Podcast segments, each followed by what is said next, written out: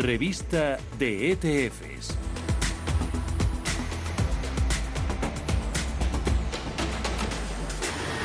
Revista de ETFs en la que este martes traemos unos productos para protegernos ante una corrección. Más de un estratega de la banca de inversión la está contemplando en el presente. Se puede apostar por bonos a corto plazo. Siempre se supone que existe esa especie de yin-yang entre renta variable y renta fija. Cuando los inversores sabemos que se asustan de del equity de las acciones a menudo deciden invertir en renta fija, sobre todo de corto y medio plazo, y los fondos que los siguen. Ahí hay que tener en cuenta, está entre los más valorados en esta industria de ETFs, el de bonos estadounidenses a corto plazo, de Schwab.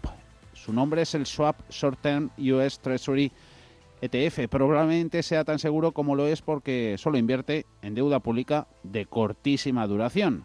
Sabemos de sobra que nunca será rico invirtiendo en fondos a corto plazo y del mercado monetario, pero no tendrá que preocuparse, dicen los expertos, por observar cada día cómo se pueden estar desangrando sus posiciones en renta variable. Si lo que busca como inversor es un rendimiento más elevado que el que proporciona la deuda pública a corto plazo, puede encontrar entonces una alternativa sin salir del esquema de los bonos, que es la renta fija corporativa a medio plazo, la de las empresas. Ahí casi siempre tiene un rendimiento más alto que los productos gubernamentales y casi todas las compañías, casi todas las empresas tienen el rating de grado de inversión. Por ejemplo, en el ETF de Vanguard a corto plazo para bonos corporativos. Incluye este producto deuda denominada en dólares, grado de inversión fija y sujeta a impuestos emitida por empresas industriales, de servicios públicos y financieras. Se le puede dar voto de confianza también al oro, un metal dorado a menudo que se considera como el activo refugio por parte de inversores internacionales. Ahí claro está cuál puede brillar. El SPDR Gold Trust es el abuelo de todos los ETFs del metal amarillo. Su variación en un año, rentabilidad en los últimos 12 meses del 17,59%. O bien se puede apostar por altos dividendos y baja volatilidad. A casi todos los inversores les gustan dividendos altos, retribuciones atractivas, pero en periodos de incertidumbre también les gusta tener posiciones que no sean tan volátiles como el mercado en general. Ahí es donde puede entrar en juego el ETHD de SPHD Invesco SP500, el High Dividend, baja volatilidad, low volatility. En el año, en lo que va de 2021, gana un 5,7%. ¿Qué hace este producto? Pues rastrear el índice de dividendos de baja volatilidad del índice amplio del SP500 está compuesto por 50 de las acciones del SP500 que tienen mayor rentabilidad por dividendo, conjugado eso con baja volatilidad. Nombres conocidos en esa cesta, la petrolera Exxon, la química Dow o la minera Iron Mountain.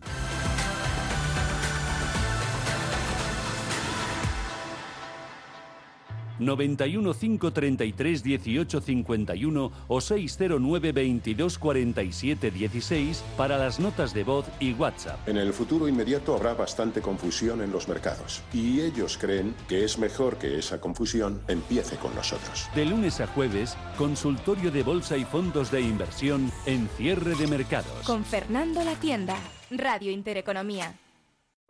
¿Sabía que sus elecciones de inversión pueden mejorar tanto el medio ambiente como nuestra sociedad a la vez de darle oportunidades atractivas de rentabilidad? Descubre cómo invertir de forma responsable con BMO Global Asset Management, la gestora canadiense líder. Visite bmogam.com. Anuncio solo para inversores profesionales y regulados. El valor de las inversiones y los beneficios derivados de ellas pueden aumentar o disminuir como resultado de los movimientos del mercado o la divisa. Los inversores puede que no recuperen el capital invertido. ¿Qué tal con la que está cayendo?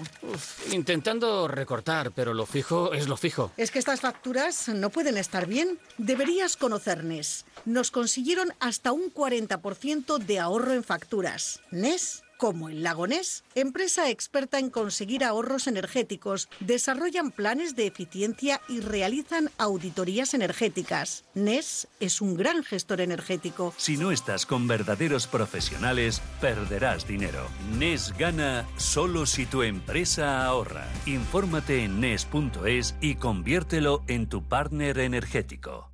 Si caminas solo, irás más rápido. Si caminas acompañado, llegarás más lejos. Luna Sevilla es su asesor patrimonial de referencia. Prestando nuestros servicios como agentes de Caser Asesores Financieros, somos una empresa con amplia experiencia profesional y una clara apuesta por la formación de calidad, la información transparente y objetiva y por el asesoramiento financiero personalizado y continuado. Si desea más información, visite lunasevilla.es o llámenos al 91 762 3442.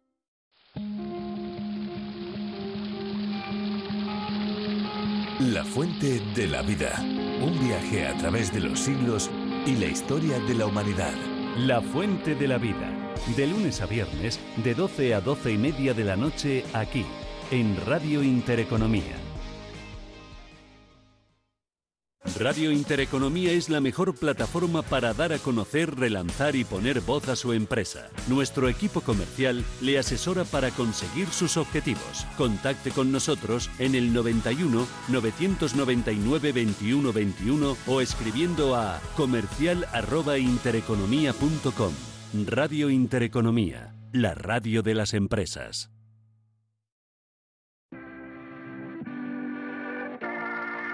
91 533 1851.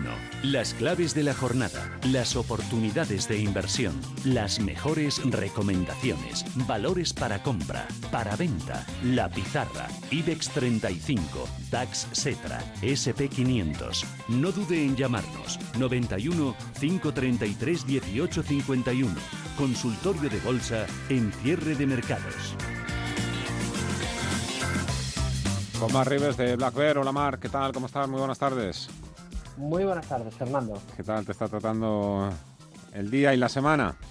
¿Cómo van las cosas? Bien, la verdad que estamos aquí muy atentos al mercado, esta zona de resistencias que parece que no acaba de romper Europa, sí Estados Unidos y ese pullback que veremos a dónde nos llega. La verdad que tenemos un bombardeo de noticias del COVID negativas, pero algunas también muy positivas, como ayer Moderna que decía que mm. la rama británica y sudafricana pues eh, es eficaz y, veremos si esos datos que vemos en Israel los vemos en los próximos meses en Europa, que yo creo que eso es importantísimo para que a corto plazo se rompa esa resistencia tan importante de la bolsa europea. Y buenas noticias también en el caso de Farmamar. Yo no sé si es una compañía que tú miras, la sigues, sí. que sí, que sé que lo haces. Quiero decir, si eres escéptico o eres, o eres de los convencidos de que finalmente el que la sigue la consigue.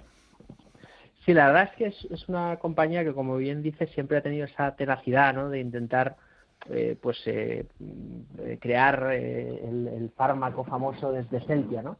Y ostras, y al final, pues mira, las circunstancias de la vida han dotado que todo ese, todo ese avance tecnológico en, en biotecnología pues ha dado sus frutos y es una gran noticia, yo creo, para la compañía. Es cierto que luego, como inversores, tenemos que decidir si los precios son correctos o no, pero la noticia es espectacular. en La capacidad de crecimiento, si consigue colocar su medicamento, que, que, parece que es muy bueno para el tratamiento, pues oye, si tenemos tratamiento y tenemos vacuna, pues bienvenido sea y viva la bolsa, que para eso está, para poder financiar este tipo de proyectos que tanto ayudan a la, sociedad. Y vivan también las sopas en el sector energético. La verdad es que estamos ahí, la verdad es que es un caldo de cultivo tremendo. El, mercado español, la verdad es que le gusta mucho este tipo de operaciones en el sector. Eh, Pepe, eh, Pepe Bainat, Bolsas y Futuros. Hola, Pepe, ¿cómo estás? Hola, muy buenas tardes. ¿Qué tal? ¿Cómo vais por ahí? ¿A ti qué tal te está tratando la bolsa estos días?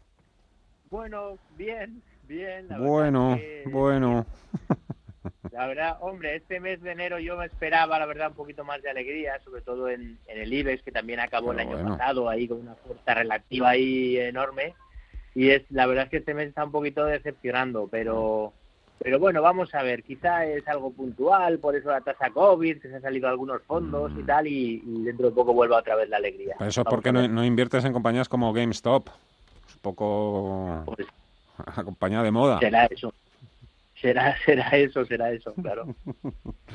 bueno, eh, oye, nada, os pregunto también, el tema de Naturgy, Mark.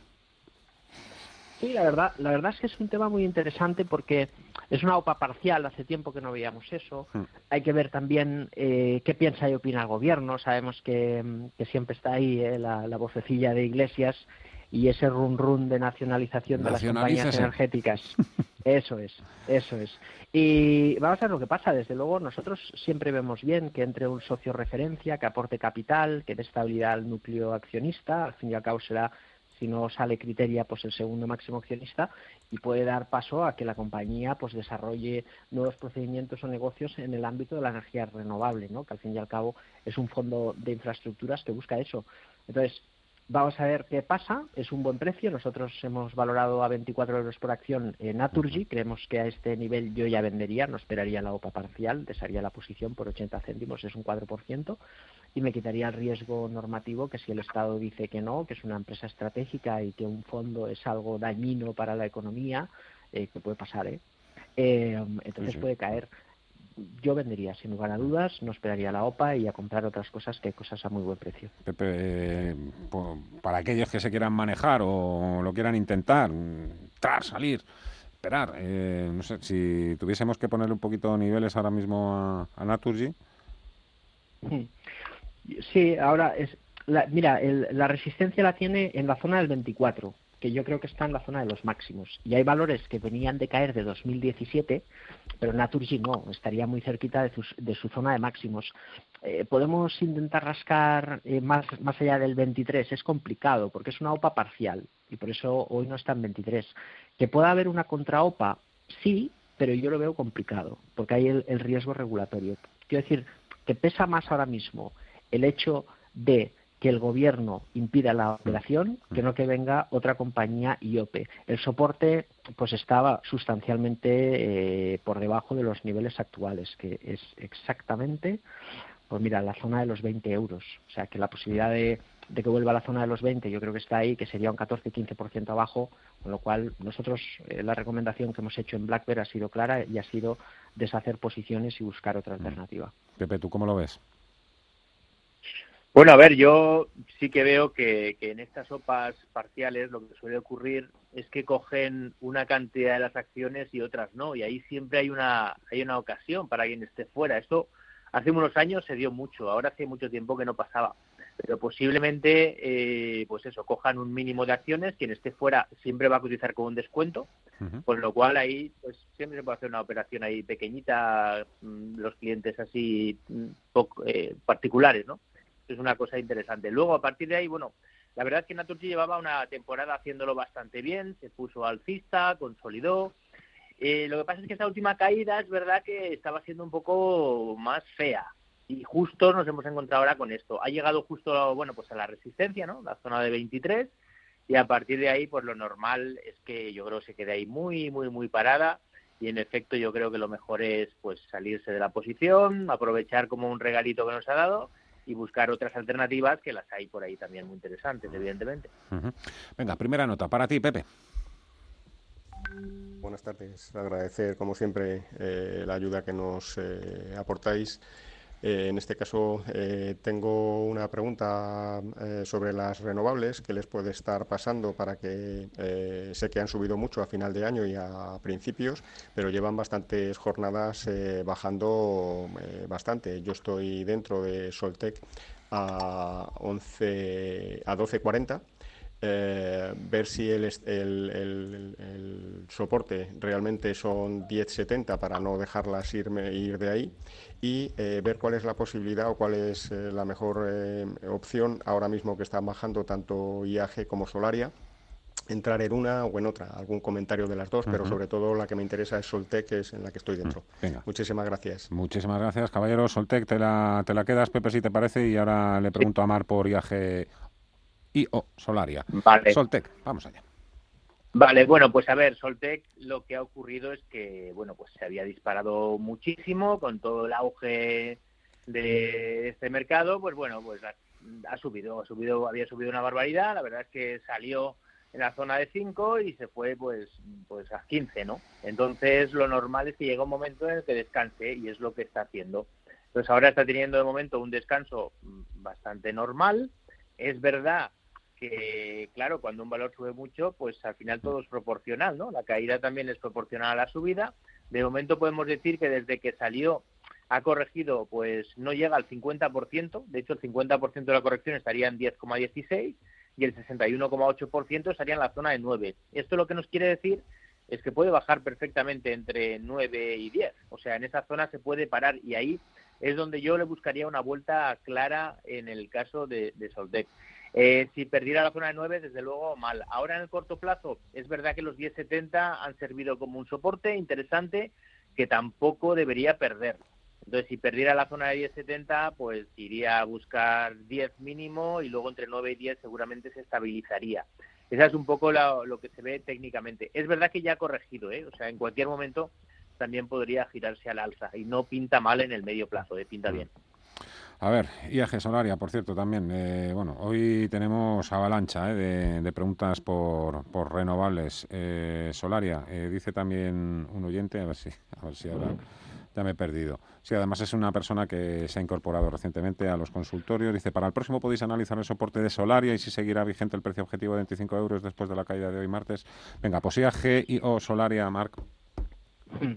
Bueno, eh, IAG tiene ahora mismo una situación técnica complicada porque está en una zona de, bueno, de resistencia, amaga un posible patrón de doble techo, que eso siempre significa que puede corregir más y estamos en una resistencia importante, ¿no? Con lo cual yo esperaría, esperaría a ver si el mercado corrige algo más y vemos una señal de giro para entrar. Eh, Solari aquí le veo más peligro, es decir, a veces el, mismo interés que despierta el mercado es el que propulsa luego los precios. Es decir, es un sector de moda que puede crecer, pero claro, tenemos que tener en cuenta pues que viene de 3 euros a 32. ¿no? Entonces, mm. esa gran subida eh, que estamos viendo en los últimos años bien puede necesitar un proceso de ajuste. Entonces, cuando tiene un proceso tan vertical, ahora el soporte está en 19 euros y la compañía eh, puede caer ahí eh, más menos, dependerá de los fundamentales que tenga. Y está claro que es una compañía que lo puede hacer bien.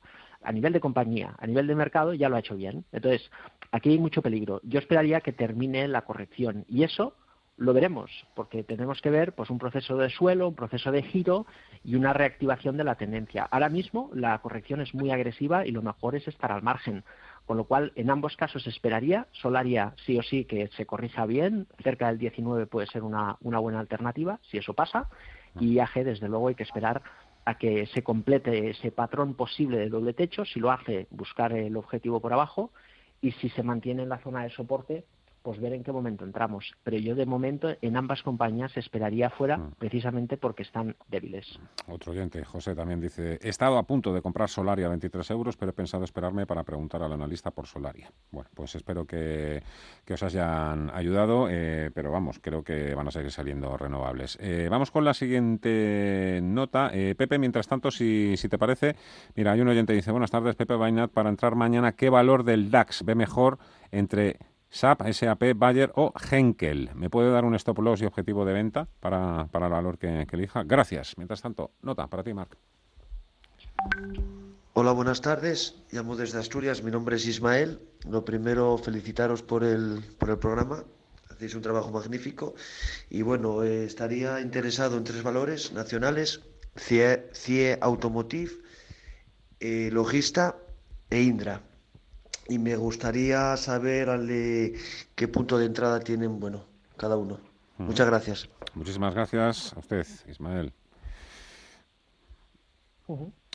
Eh, sí, la verdad que CIA Automotive lo está haciendo muy bien. Eh, ahora mismo está intentando ahí a ver si puede aguantar esta, esta pequeña distribución. Queda un poco con el comentario que hemos venido haciendo. O sea, el mercado está en una zona que puede corregir eso no es nunca nada grave, al contrario, simplemente es una cuestión de si entramos en 21.42 y nos toca esperar bastante o esperamos a ver si podemos comprar, pues no sé, una zona de soporte lógica y razonable, podría ser el 19.20. Yo esperaría, pero sí es un valor que, nos gusta a Automotive, igual que Gestam, dos compañías que creo que se pueden comprar si el mercado corrige, que sean lateral durante unas semanas. El caso de Logista, es otro valor que, nos gusta. Quizás aquí le vemos menos recorrido, técnicamente está débil, no ha conseguido recuperar parte importante de la, de la caída de la pandemia, ni ha recuperado ni siquiera la zona de máximos del primer rebote post el crash, ¿no? allá en junio. Eso marca debilidad. Lo puede intentar, a pesar de la debilidad, eso sí, con un stop en 15.40. Mm, nosotros pensamos sobre estos dos valores que el mejor, desde luego, es CIA Automotive eh, por la fuerza relativa. El caso de Indra es peor, el valor aquí ya es muy débil, eh, incluso está en una tendencia bajista, está intentando hacer un suelo. El soporte ahí lo tiene el 670, pero también es un valor débil, así que si lo prueba, eh, 670 zona de stop, si pierde este nivel, fuera. Venga, Pepe, empezamos también con valores internacionales. Hay mucho, ¿eh? Después, mucho, mucho valor de, Wall Street. Eh, SAP, Bayer o Henkel. Vamos para allá. Bueno, eh, los tres valores, de estos tres valores hay dos que son bajistas todavía. Uno es SAP, que después de la caída tan fuerte que tuvo, está recuperando y tiene una tendencia alcista así pues secundaria, pero no ha llegado ni siquiera a ponerse por encima de la media de 200, que está en la zona de 114, por lo que de momento yo en SAP no entraría. En el caso de Bayer, eh, lo está, lleva una temporada haciéndolo bien, pero había caído mucho y sigue siendo bajista también. Y se ha encontrado ahora con su media de 200 periodos en la zona de 54, ha marcado un 55 y desde ahí ha rechazado y se ha ido para abajo. Esto es bueno porque nos indica un nivel de resistencia muy interesante, que es la zona de 55. Por lo que si Bayer superara 55, se pueden tomar posiciones. Y luego Henkel, esta sí, esta sí que es alcista. Es verdad que le está costando, lleva ya un tiempo ahí un poco dando bandazos, pero poquito a poquito sigue ganando altura, está por encima de la media 200, la media de 200 con tendencia positiva. Este es un valor alcista que en cualquier momento puede continuar subiendo. Yo de los tres me quedaba con este de momento, le pondría un stop en la zona de 86, nivel que no debería de perder, y de momento me quedo con Gentel. perfecto. Rafael, hola, buenas tardes. Hola, buenas tardes. Adelante, amigo. Bueno, una consulta, a ver, eh, es sobre un valor americano, eh, Carrier Global Corporation, ticker Cádiz, Alicante, Raúl Raúl. ¿eh? y bueno, es un valor que salió en marzo de 2020, no ha parado de subir y se ha tomado un descanso, lleva lateral un par de meses y mi intención sería entrar eh, pues cuando rompa la resistencia, es de la forma que me gusta trabajar. Eh, o entrar en este tipo de valores, a ver cómo lo ven. Eh, esa era mi pregunta. Pues nada, muchísimas gracias. ¿eh? Muchísimas gracias, eh, caballero. Eh, ¿La tienes cargada, Pepe, por ejemplo? Sí, la ah, tengo, pues venga, A ver, cuéntanos. Bueno, pues la verdad es que sí que es verdad que ha subido mucho. Es un valor que desde que ha salido, pues tiene una tendencia alcista impecable y ahora, pues se ha tomado un descanso, ha llegado a un nivel de techo claro que es la zona de 41,60. Ahí de hecho ha habido como un doble choque ahí en ese nivel y lo que nos dice el análisis técnico es que de momento esto es un movimiento lateral, lo que es una consolidación lateral para posiblemente seguir subiendo. Pero si por una de aquellas perdiera los mínimos de este movimiento lateral en la zona de 36 y medio, esto se convertiría en un doble techo un doble techo es un movimiento de agotamiento de tendencia y lo que diría es que vendría una corrección más o menos más o menos seria. De momento, la resistencia claramente en la zona de 41.70. Si supera 41.70, como dice nuestro oyente, se puede comprar porque supera resistencia. Si pierde la zona de 36.50, habrá que buscar otro momento. Nota. Muy buenas tardes, soy ah. Pachi, sigo bajista en Banco Santander y BBVA. ¿Qué haría usted, cerrar y recoger ganancias o seguir bajista? Muchísimas gracias. Muchas gracias a ti, Pachi. Eh, Marc, a ver. claro, Pachi. ¿eh? ¿eh? oye, yo entiendo que si viene bajista debe de venir pues de o bien de muy largo, bueno, medio plazo, desde previo pandemia, o bien se ha puesto corto, pues ahora recién en 2,87, ¿no? En este máximo de, del rebote. Lo que vemos técnicamente es un cambio de tendencia en, en los bancos de, de la caída, ¿no? Em, la zona de soporte del Santander la tiene en el 2,46. Si pierde este nivel, probablemente profundice la corrección. Ahí tiene varios, varios soportes. Probablemente el más importante es 2.25 y luego ya veremos. Pero es cierto que cuando vemos durante tantos meses un cambio de tendencia, mucho debería complicarse el escenario macroeconómico para que la cotización vuelva a los mínimos. Ani así está bien. Si anda corto de ahora recién, em, yo me pondría el stop en el 2.86, que es el máximo de estos días y si el precio pierde soporte probablemente tenga un nuevo tramo para poder eh, sacarle más partido. Eso sí, en 2.25 me pondría un objetivo de beneficios para cerrar la posición con ganancias porque es un soporte que si llega ahí eh, pienso que es difícil que, lo pierda, a no ser que el contexto empeore mucho. ¿eh? Eso cambiaría la, la decisión. Eso sí, que no la deje subir por encima de estos máximos. Y en el caso del BBVA, pues un poco parecido, es decir, estamos en una zona de, de ajuste tras la subida.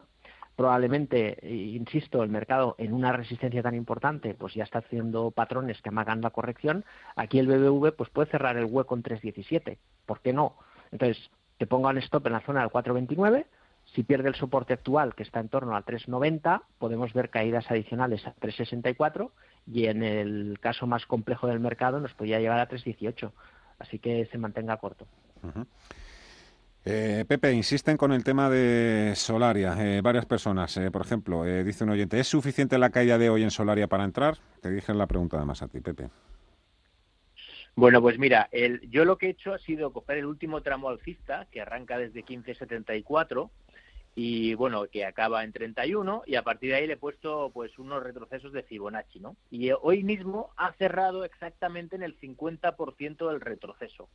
Esto lo que quiere decir es que ha llegado a un, a un primer objetivo de caída y que desde aquí se podría girar al alza, pero que no es seguro, evidentemente, porque el segundo objetivo de Fibonacci, el 61,8%, está en 21,56. Muchas veces eh, los objetivos de Fibonacci no son exactos, o sea, se suele parar en la zona comprendida entre el 50 y el 61,8, es decir, entre 23,36 y 21,56 en cualquier punto de ahí se puede parar. ¿Qué es lo que hago yo cuando un valor me gusta mucho y está cayendo?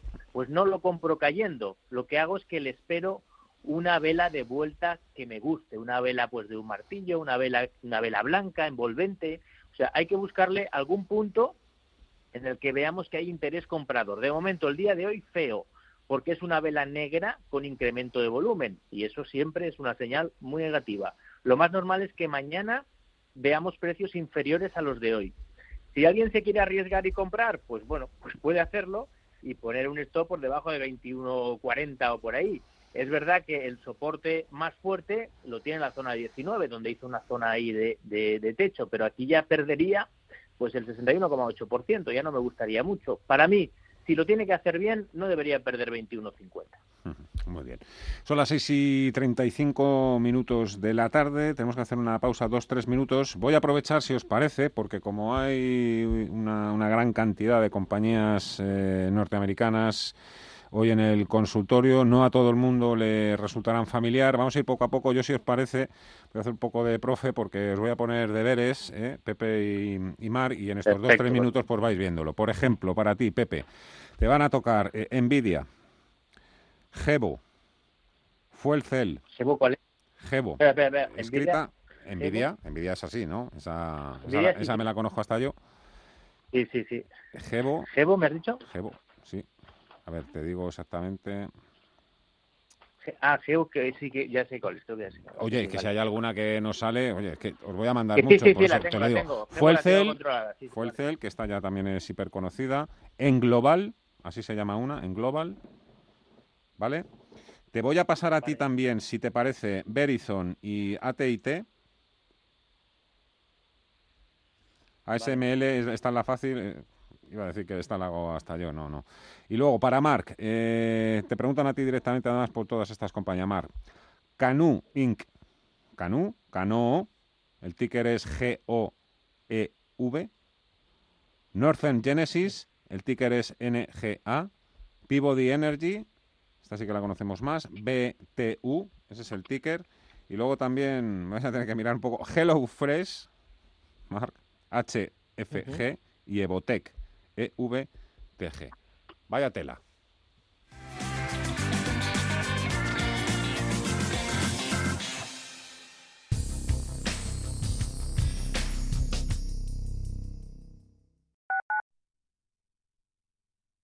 Por todo lo que llevas trabajado, eres un héroe.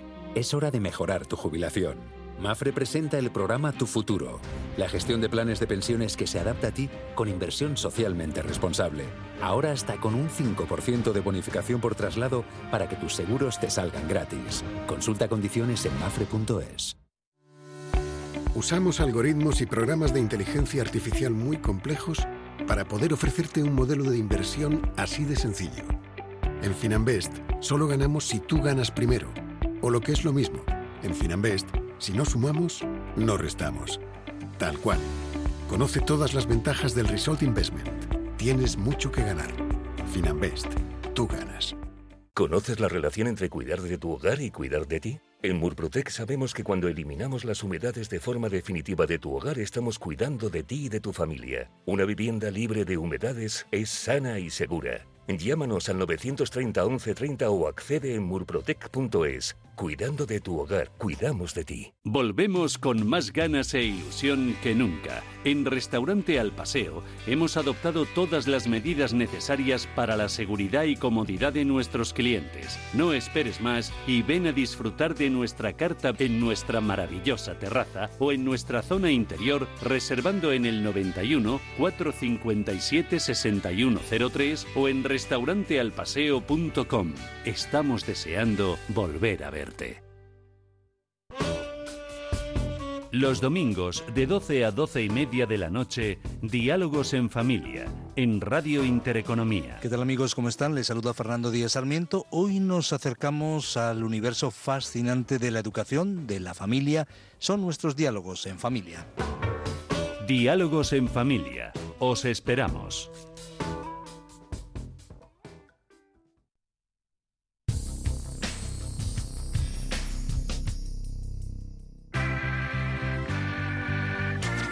El consultorio de cierre de mercados. Consultorio con Marribes de Black con Pepe Bainat de Bolsas y Futuros. Pues venga, Mar, voy con, lo tuyo. Eh, dice este oyente, que no sé cómo se llama, por cierto, saludos desde Madrid. Me gustaría saber qué opina Marribes sobre entrar en Canoe Inc., ticker GOEV o Northern Genesis Acquisition tengo Peabody Energy Corporation compradas a 3,48 dólares y me gustaría saber su opinión acerca de este valor, si está condenado a desaparecer con la llegada a la presidencia de Biden o bien tendría alguna actividad gracias a la metalurgia. A ver. Uf, aquí tenemos droga dura, ¿eh? Tenemos un... sí, ¿no? bueno, eso, mira, lo primero que pienso cuando veo Canú o este tipo de compañías, al final que vemos compañías que, que nacen pues y tienen pues un año de vida, por ejemplo Canú, y es una compañía con muy poco volumen de negociación que te pasa de 9,90 a 24, 25 euros, especialmente eh, pues desde noviembre del 2020, ¿no? Con un volumen estratosférico. Claro, eso a veces puede pasar que una empresa pues esté en un sector que, que va de pronto bien, ¿no? Gamesa o, que, Solaria, o, que te recomiende Elon Musk. Eso, eso. eso puede ser otra cosa. Pero claro, ya estamos hablando de que qué queremos hacer, jugar en la bolsa o invertir. Y una cosa es comprar un valor fuerte, eh, como HelloFresh, por ejemplo. Em, la otra cosa es entrar en un valor que luego el mercado eh, pues se calienta y fíjate que tenemos de 9 a 25, de 25 a 11, de 11 a 16. Aquí no se puede operar, no, no, no podemos hacer una gestión idílica. El soporte está en los 12 euros, ahora mismo están 16,25, ¿no? No podemos poner un stop en ese mínimo, más cuando existe esta gran volatilidad que no nos puede llevar a ninguna parte. Yo creo que lo mejor es olvidarse de, este tipo de, valores de, moda, porque precisamente cuando se habla de una burbuja en Estados Unidos, pues puede existir en este tipo de empresas, ¿no? Empresas que también, como Northern Genesis Acquisition, pues es una compañía que en 16 del 11 sale a 9,70 y automáticamente la ponen en 35. Claro, entramos ahora, después de una vela de corrección la semana pasada que tumba la cotización de máximos 35 a 27. No, porque esa vela precisamente es de apogeo, de clímax y de cambio. Eh, puede corregir, pero no hay un soporte válido que nos permita una ecuación rentabilidad-riesgo pues eh, con sentido común. Estamos en 14,64. Así que lo único que justifica la entrada son los fundamentales de una empresa que sale a bolsa eh, y en 3, 4, 5 meses eh, te sube pues de 10 a 40, pues normalmente las, las OPV son a precio de amigo para el fundador, no para el inversor, así que están caras. Con lo cual, yo creo que lo mejor es estar al margen de ambas compañías. Y el caso de Peabody, bueno, es cierto que, la administración no es tan propicia ahora para, para el sector, pero eso no quiere decir que, que, la compañía esté condenada, ¿no? Al final el sector petróleo siempre va a estar ahí.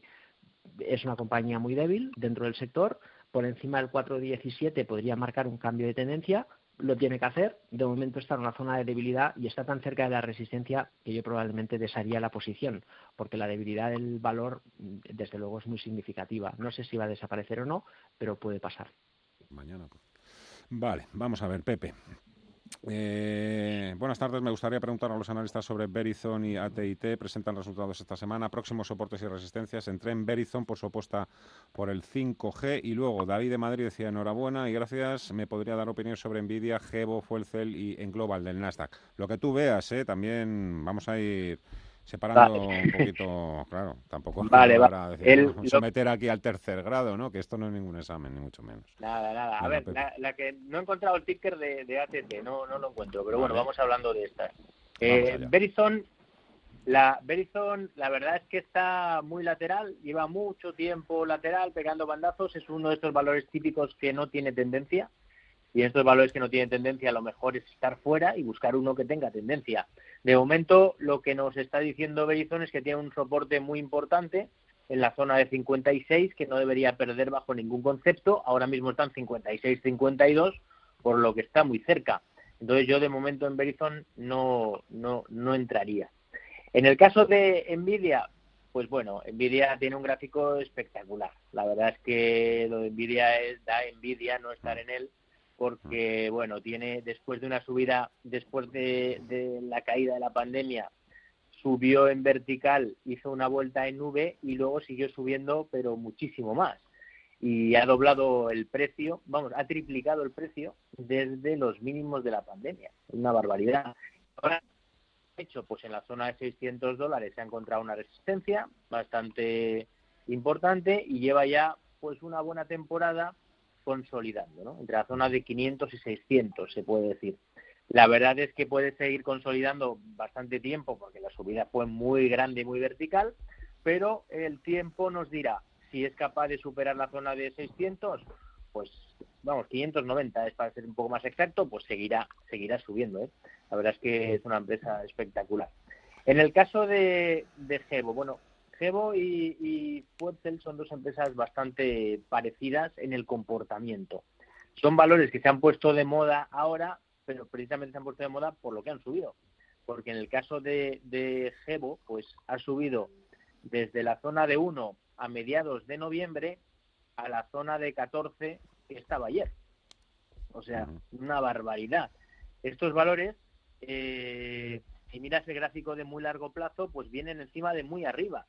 Entonces yo creo que esto, aquí lo que hay es mucha especulación. De hecho, este valor Cebo ya tuvo una subida muy violenta, pues hace, hace no tanto, en, en 2018, que subió a la zona de 25 también desde 1 y, desde, y volvió a 1. Entonces son valores muy peligrosos, valores que, que son dinamita. Ahora mismo, de hecho, el stop es que está muy alejado. O sea, ahora mismo en, en Gebo el stop sería por debajo de 8.26 y está a 12.70. O sea que tenemos que asumir unos riesgos muy grandes. Yo son valores en los que no entraría así como así. En el caso de Fuelcel, pues bueno, pues pasa un poco parecido. Fuelcel hoy está superando máximos de todo este movimiento, pero también Fuelcel viene de 2 eh, a finales de octubre y ahora está en 22, ahora actualmente. O sea, se ha multiplicado por 11 el precio. Una barbaridad. Ahora, de momento, ¿qué está haciendo? Pues está haciendo una sucesión de máximos y mínimos crecientes que mientras los mantenga se puede mantener. El último mínimo está en la zona de 15-25. Pues bueno, pues de momento, mientras no pierda 15-25, se puede mantener. El problema es que lo haga un día de gap por abajo porque quiera. O sea, que son, son valores muy arriesgados y muy, y muy peligrosos. Creo yo. Pero de momento lo están haciendo muy bien. Bueno, eh, a ver si nos da tiempo para hablar también de otras españolas. ACIR, Red Eléctrica, Eurofoods. Nos preguntan también por el oro. Tenemos todavía pendientes, eh, Mar, a ver si nos puedes hablar también un poquito de HelloFresh y Evotec. Nos pide por favor que lo hagamos María Dolores.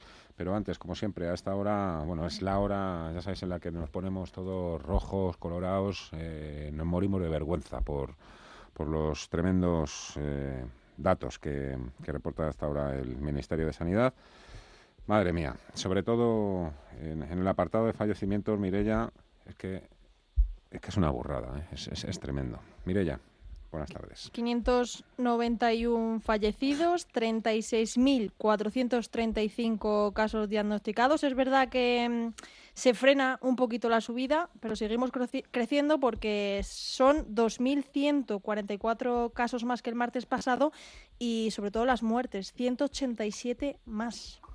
y el número en, hospitalizados sigue subiendo y la UCI también. Bueno, y Reino Unido hoy ha registrado ese triste récord, ha sido de los primeros países también en superar la barrera de los 100.000 fallecidos eh, desde el inicio de la pandemia. Si queréis hablar sobre esto también, ¿eh? ¿Eh? por supuesto, Mar y, Pepe. Eh, Mar, ¿tienes por ahí HelloFresh, eh, Evotec? ¿Los tienes por ahí? Sí, sí, vamos a hablar del mercado que mm. casi mejor. Mm. Bueno, la verdad que HelloFresh es, yo creo que es una compañía de estas que, que, lo está haciendo bien, que está fuerte, que tiene una trayectoria en el gráfico pues un poquito más interesante, ¿no? Em, es cierto que hay un poco de sobrecompra en general en, todos los valores. Fíjate, el discurso que tenemos hoy es un poquito de paciencia, no nos lancemos a comprar y, probablemente donde hemos sido más audaces a la hora de, aconsejar a los oyentes ha sido en los cortos de bancos, ¿no? No porque veamos algo peligroso por ahora, sino porque se antoja ahí una, posible corrección. Eh, claro, ahí el soporte en HelloFresh está en 64. Ese es el nivel que tendríamos que comprar. Luego el stop estaría por la zona del 58. Con un poco de paciencia, si llega a este nivel eh, y vemos que se aguanta en ese soporte, ahí es donde podemos tirar la caña. Pero que espere a que llegue el nivel y que se aguante, que el soporte realmente sea soporte. Y si entramos stop en la zona del 57-75, lo pondría exactamente. Eh, valor desde luego fuerte, poco caro, pero una estrategia de trading como la que hemos comentado, desde luego eh, tiene cabida. La otra compañía, Evotec, también del mercado alemán, aquí no, aquí ya es un claro ejemplo de, un proceso largo lateral, el valor rompe los 27, se acelera con una subida de la zona del 22, no hay ningún tipo de patrón que veamos de agotamiento, pero es un claro mantener y ya llegamos tarde, con lo cual aquí no entraría, pero sí que es un valor que si tienen cartera, pues obvio hay que mantener. Pepe, eh, Juan de Gerona dice, hoy he entrado, Girona, hoy he entrado en Red Eléctrica y Eurofoods, que no están de moda para nada, dice. Para un rebote, saludos. bueno, pues vamos a ver. Eh, no está mal entrar en valores que no están de moda. ¿eh? Muchas veces mm. es el previo a que, a que empiecen a subir. Yo muchas veces me fijo en los que no están de moda. De hecho, uno de ellos, Eurofoods, lo estoy siguiendo yo ahora, precisamente por eso. Bueno, Red, Eléctrica, eh, la verdad es que está está en una situación mm, difícil, está en una situación que no tiene muy claro si subir o no subir. Es decir, está en un proceso en el que después de una subida parecía que quería hacerlo bien, pero no ha acabado por hacerlo bien. Es decir, está muy lateralizado en la zona de la media. La media 200 está ahí, pues, donde está el precio, en la zona de 16. Y la verdad es que necesitaríamos que superara los 17 para darnos una señal definitiva alcista. Entre tanto, yo creo que puede seguir haciéndolo raro, estando por ahí un tiempo y no haciéndolo demasiado bien. El caso de Ebro, a ver, Ebro eh, está dando señales ya de suelo. Es decir, Ebro tuvo un, impulso fuerte desde 16 y medio hasta la zona de 19 y medio casi. A partir de aquí ha caído, ha corregido y bueno, pues hace lleva ya unos días dejando unas velas con sombra inferior alargada, que eso es una buena señal, y hoy ha acabado en la parte alta del día, por encima de 18, y bueno, lo puede hacer, lo puede hacer bien, pero tenemos que exigirle que supere de nuevo la zona de 18.72, que es el máximo histórico que superó y luego perdió. Es decir, ahí hubo una especie de fallo bajista que no es bueno pero ahora es un valor que es alcista claramente, que se ha vuelto a la zona de su media, su media mirando al alta, y desde aquí podría volver a subir. Si supera la zona de 18,75, yo desde luego un valor para, para entrar. Ahora mismo, pues es una apuesta a ver si hay suerte y lo supera. Eh, dos cosas. A ver, eh, Pepe, a ver, de los Fangman que presentan en los próximos días resultados, Facebook, Amazon, Apple, Nvidia, que ya le hemos tocado, Alphabet, Google, Microsoft, Netflix. Dime un poco con cuál te quedas, cuál crees que, puede ser. Mm, ¿Dónde te jugarías eh, un poco la temporada de resultados? Y, luego, para ti, Mar, Tesla, que presenta mañana, bueno, se ha escrito de todo, ¿no? sobre, esta, sobre esta compañía.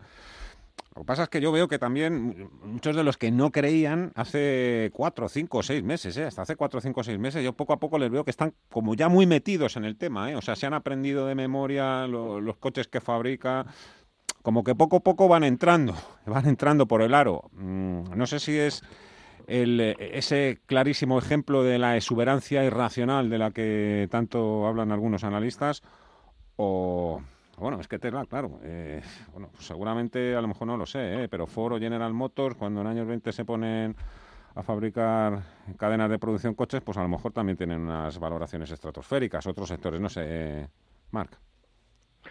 Sí, bueno, yo no, ¿eh? Yo sigo en los 13 con Tesla. Eh, nosotros, mira, el otro día eh, el, el, doctor Barry, eh, famoso por la película esta de Big Short, que se puso corto en, en los bonos, justo se ha sumado también al carro de escepticismo, ¿no? Y, tiene razón, porque fíjate que decía, decía él, un 8% que sube Tesla, y eso significa capitalizar 60 billones más, que es General Motors. Es decir, ya llegamos a unos niveles que esto de Tesla es absurdo, pero hace tiempo ¿eh? se ha podido ganar mucho dinero. El tema es que incluso a corto plazo hay una gran sobrecompra. Yo creo que esto va a acabar eh, mal en el mercado. En el mercado. Eh, ¿Que pueda haber mucho recorrido de futuro? Sí, pero no tiene ningún sentido. Esta valoración está totalmente injustificada con un sector que está eh, creciendo mucho, que toda la compañía toda la industria automovilística europea vale 200 billones, y tienes Volkswagen, tienes BMW, tienes Daimler, y Volkswagen es mucho, ¿eh? Hay un montón de marcas, Bugatti, Lamborghini, Porsche, ¿eh? Entonces, no tiene sentido que esto valga cuatro veces más que todo la industria automovilística alemana, pero el mercado tiene esas cosas. Entonces, mm, quien quiera estar en Tesla que esté, nosotros no. Eh, los Fangman, Pepe, breve, tiene que ser.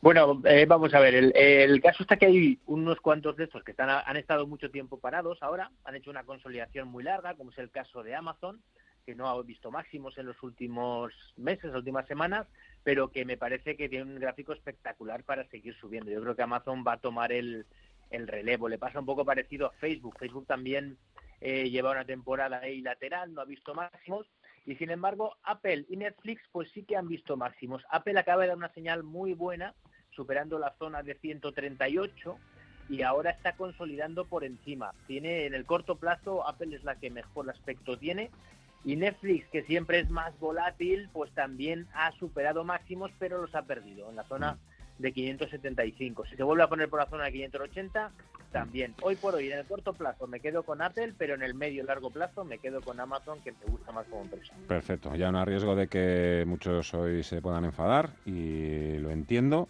Hoy nos vamos a quedar sin pizarra porque nos hemos quedado sin tiempo. Pepe Bainat, Bolsas y Futuros, muchísimas gracias, cuídate mucho y un fuerte abrazo. Gracias a vosotros. Marribes, Laver, eh, saludos, cuídate, que vaya todo bien. Igualmente, gracias.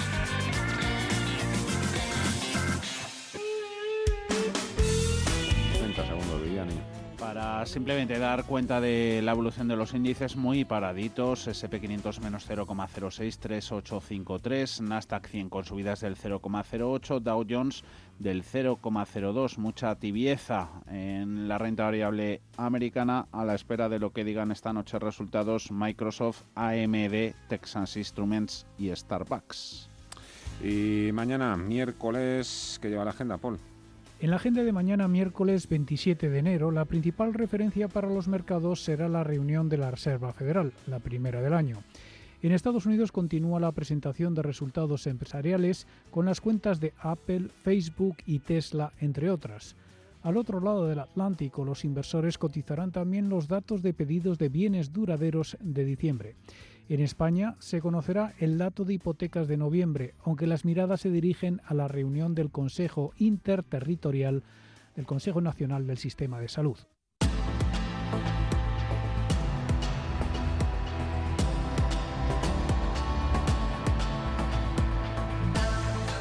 No hay manera, no hay manera. Siempre, bueno, ya nos gustaría acabar el programa siempre contando noticias positivas, pero la verdad es que nos amargan mucho esos datos que siempre salen a esa hora, a las 7 menos cuarto, entre las 6 y media y las 7 de la tarde. ¿Cuántos han sido? 591 fallecidos en, en 24 horas. ¿Cruzamos los dedos? No, ¿verdad? Hombre, no estamos para cruzar los dedos, Viviani. Si tenemos que cruzar los dedos, apaga y vamos. Para nada. Adiós, hasta mañana.